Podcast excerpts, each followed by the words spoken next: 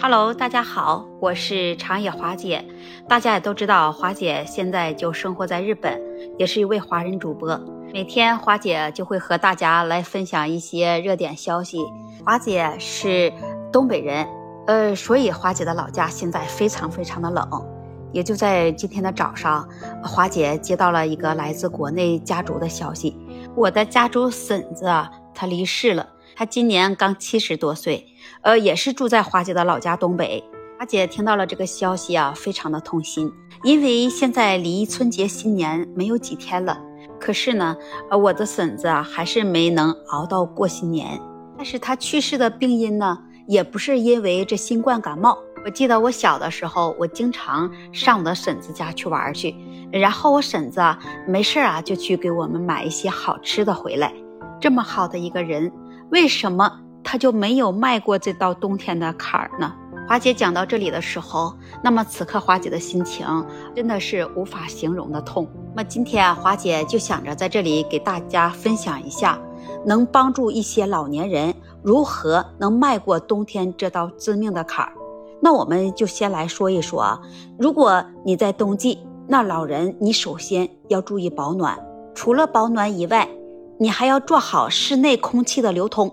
你在出门的时候呢，你也要做好一系列的防护，呃，防寒、防雾霾。都说老人过冬是个坎儿，这句话，那我们也是经常听说。那只要是说你要是熬过了这道坎儿呢，那么你就会在这一整年，你的身体啊都会平安健康。花姐现在又在想啊，那我婶子是不是所有的这些防护？都没有重视起来，也没有做好。说的这些话呢，可不是什么信仰，它是有一定的科学根据的，因为它与冬季的气候是有直接的关系。因为冬季非常的寒冷，也非常的干燥，雾霾还多。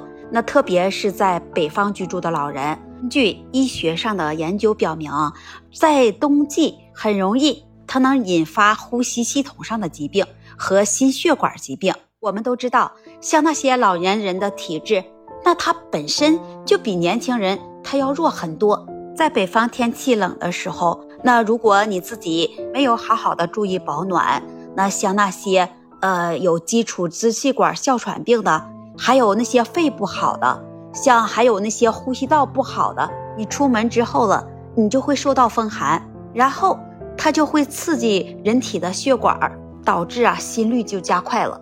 当你心率加快了呢，那同时你的血压也就上升了。出现了这种情况，那么老人就会非常危险了。